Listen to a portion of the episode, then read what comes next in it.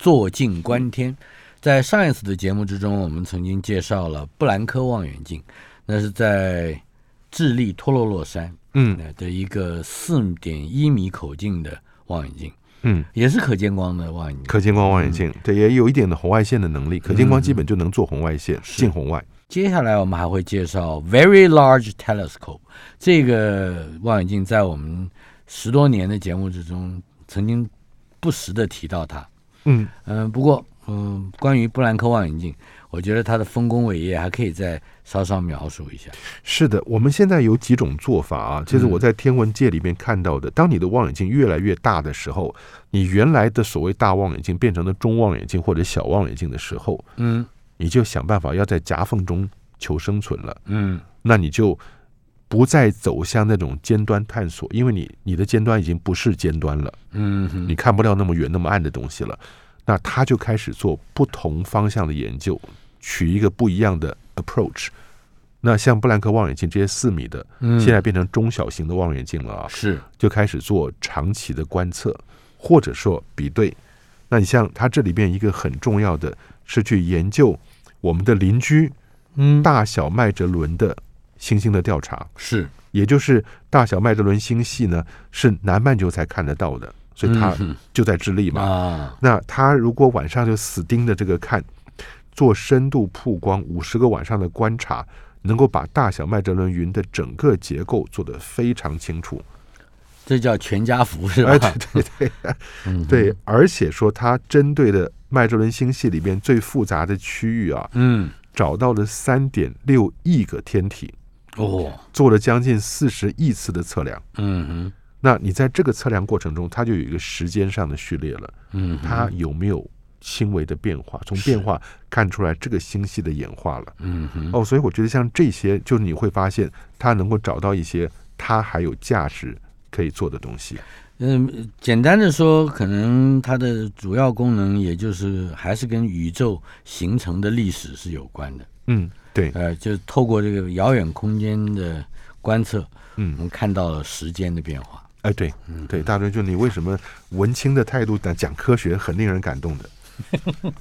时间、空间、空间、时间，呃，看起来这个一体性，嗯，非常微妙。啊 好，嘿但是我想一个时间点是 Blanco 这个四米望远镜呢，嗯，是在一九七六年建成的，是，曾经是南半球最大的光学望远镜，嗯，到一九九八就被取代了。是。就是我们下个要讲的东西。哎，我们来看看这个 Very Large Telescope，这嗯个名称就很有趣，非常大的望远镜。哎嗯 ，VLT，我必须要说，天文学家的命名能力真的是很 差。哎，我但是你不会忘啊，对 啊听一次就不会忘。新墨西哥州的平原上面，那有好多，我们说二十七个天线嘛，嗯那个叫 Very Large Array，啊，array 对，它是盛大阵列望远嗯镜。阵，列，那这就问 Very Large Telescope，嗯不知道该怎么样说啊哼，。哎，这个也是在呃智利，对，嗯智利的而且是另外一个山上，嗯哼，海拔两千六百三十二公尺，对对，海拔两千六啊。那这个还好，真正智利，我们以前讲阿玛。阿嗯玛是在五千米的高原，五千五百米的高原上，因为它是无线电波，要更干净、更少水汽，是，但这个两千六呢，在智利其实就已经很干燥了。嗯哼，智利那个地方的干燥，你很难想象。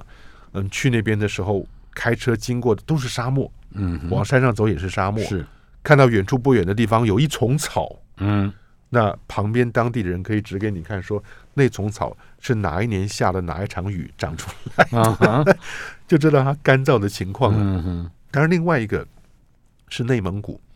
有一回我忘了在北京还是哪碰到内蒙古科技馆的馆长。嗯他说：“哎，宋馆长，你们赶快办关心活动吧，把孩子们带到内蒙古来关心。”嗯哦，我说你们那儿下雨不多是吧？他说很少，去年就下了两场雨，每一场雨十五分钟。嗯哼，我觉得智利就是这样的环境啊。但他们把一个山头推平了以后啊，嗯把四个八点二米一模一样的望远镜摆在一起，嗯，那这是不是诚心跟日本人过不去？对，这个可以介绍一下，日本人的卯望远镜嗯，不就是一个单一镜面的八点二米的口径的望远镜吗？它这一家伙摆四个。四个，对，四个呢合在一起，等效口径是十六米的，嗯，那就比 CAG One、CAG Two 还要来得大了。是，那我就一直想了，四个摆在一起是什么概念？嗯哦，后来想到了，天气不好，四个人凑一块儿打麻将，不过它的确是有好像星辰的意义，哦对呀，对，它的命名就可以看得出来。呃，所以它从一九九八年建成的第一座叫做太阳，啊哈，九九年是月亮，嗯哼，两千年是南十字，哎，南十字就是四颗星构嗯四成的个南星十字啊。嗯哼那两千年的七月半年以后呢，第四架就是金星了。所以太阳、月亮、南十字、金星，也也就是这四个望远镜的命名。嗯，对嗯哼，对，整个耗资超过了五亿美金，因为虽然说四个望远镜你做一模一样的四个，成本应该会降低的。嗯哼那整体把山头推平了以后，做基础建设是还是花了很多钱。选择的地点是在智利，但是对出资格和主要的运用究竟是它的权益是怎么样？欧，洲啊，这是欧洲，嗯哼，所以我们自己到智利天文台去做观测、啊，大春兄嗯应该去欧洲天文台，他们叫欧洲南方天文台。嗯，在欧洲的南方呢，有两个意义，一个是在加拉利群岛，是就你欧洲真的往南，加拉利群岛是我们讲第三个，第一个是夏威夷，嗯第二个智利，第三个算不错的是加拉利群岛，在北非的外海，嗯哼，但是那边做的望远镜并不大。智利这边的高原上，你上了高原，平坦地方多，然后基础建设都有了，就继续嗯往上盖吧。是啊，但是这个呢，就是欧洲南方天文台的所在，它叫 ESO 嗯 European Southern Observatory。是但是我们在美国的天文台做观测，Blanco，我们上回讲过的嗯讲 Blanco 啊对，布兰科，呃，那个四米望远镜呢是在泛美天文台，嗯，还是属于美国人还管是属于的。美国人的，但是呢，美国人管就不像欧洲人这个待遇那么好。嗯为什么？因为这些欧洲天文台的观测者啊，到了下午都有下午茶，嗯毛病一定要喝下午茶啊。嗯哼。对，呃，我们可以说一说这个 Very Large Telescope 盛大好非常大的望远镜，嗯，它有哪一些观测上的丰功伟业吗？呃，它也是跟那个银河系中心做黑洞观测是有关系的。嗯因为银河中心在南半球看呢，就比较接近天顶，是个好观测的。在北半球，你要说用 CAC 看的话，嗯它非常接近南边的比较低的地方，啊，效果不好，所以这个它可以做很好的东西。但是我们以前去智利观测啊，就会发现，你观测赤道上的天体，嗯那你可以用北方跟南方的望远镜，因为你都看得到，是在北方它是偏南的，在南方它偏北的。嗯哼哎，你用不同的望远镜观测同一个星体，那个星体的发光是一样的，嗯你就可以比较哪个望远镜的效果好。是真的在红外这边，我们的经历是什么？在夏威夷山上的三米红外望远镜，嗯它红外的能力比 Vector Blanco 四米的可见光望远镜还还要强好还要好，嗯因为它三米是专门针对红外的，是降低了很多热源的干扰。但是这个 VLT 嗯它所做的很重要的一点是在 AO 我们讲过的那个自适应系统啊，哎自它这适边应光学系统对对，而且呢，它能够做这么精细，自适应光学做上去以后，嗯它没有了大气，解析率变得很漂亮以后呢，嗯它甚至拍了海王星，我们太阳系现在最远的行星啊，啊跟哈勃拍的效果几乎差不多的。嗯哼。不过从观测的特殊性来看。啊，这个 Very Large Telescope 它主要的功能是什么？都是一般性的，这些都是所谓的一般性的光学望远镜。嗯因为光学望远镜，它如果看你当初建立的目的，嗯哼，那如果你要做一个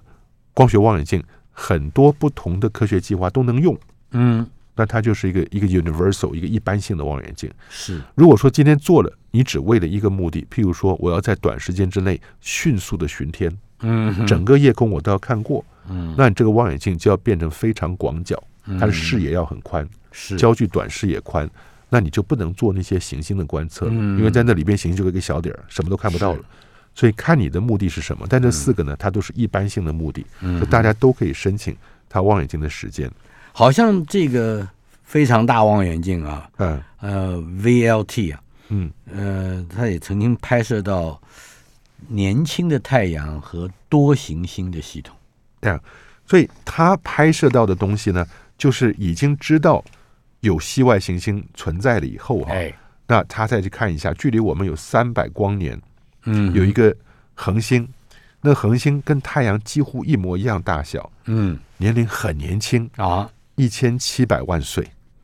那 么年那是真是非常年轻哦年轻啊它大它跟我们的太阳的相似性还有什么？呃大小呢？尺寸质量大小一模一样，一加减零点零二倍，哦。所以跟我们太阳只差百那分之那二。跟它外围的行星呢？质量是木星的十四倍那很大呀，啊，很大，对啊，你木别星想着已经是去太阳系里面最大的了。，对，然后距离它的母恒星呢嗯一百六十二个 AU，、木星距离太阳十个 AU，嗯，呀、已经蛮远了，但是是一百六十二个一百六十二 AU 好，为什么要好？虽然它反光不是那么强啊，可是它跟它的母星距离拉大了以后，嗯你不会受到母星的强烈光芒的影响，嗯，所以以它可以想办法去看到这个行星。啊哈，